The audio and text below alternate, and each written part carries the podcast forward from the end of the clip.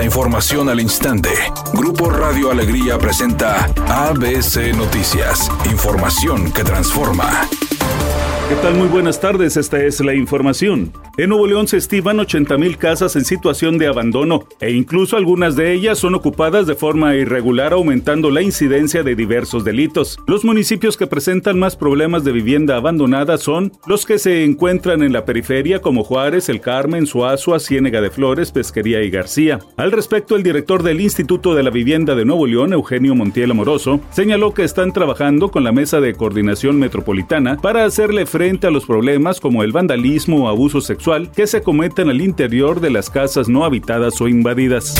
El titular de la Profeco, Ricardo Sheffield Padilla, informó que a pesar de la ligera baja en el precio internacional del petróleo, la Secretaría de Hacienda mantendrá esta semana estímulos fiscales a las gasolinas y el diésel para beneficiar a los consumidores. Dijo que el subsidio al IEPS de la gasolina regular será de 58.2%, la premium 41.9% y el diésel 41.5%. Estemos muy atentos cuando cargamos diésel o gasolina para que ese apoyo que da el gobierno federal realmente llegue a nuestro bolsillo. Por eso hay que fijarse quiénes quieren los precios del combustible. Los más careros la semana pasada fueron Chevron, Redco y Oxogas. Asimismo, el titular de la Profeco pidió a los consumidores denunciar cualquier abuso en las gasolineras.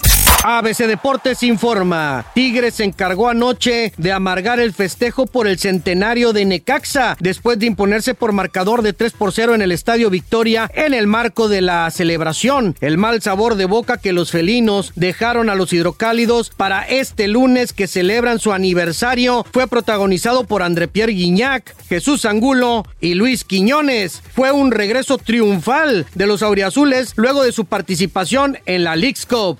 Los fervientes seguidores de Percy Jackson y los dioses del Olimpo están a punto de ver sus deseos cumplidos con la llegada de una adaptación a la pantalla chica. El autor de las queridas novelas para jóvenes adultos, Rick Riordan, respalda este proyecto que se estrenará el 20 de diciembre en la plataforma de streaming Disney Plus. La serie, que se basa en la popular saga literaria de cinco libros, debutará con dos episodios en su lanzamiento. Los siguientes serán lanzados de manera semanal. Redacción y voz, Eduardo Garza Hinojosa. Tenga usted una excelente tarde.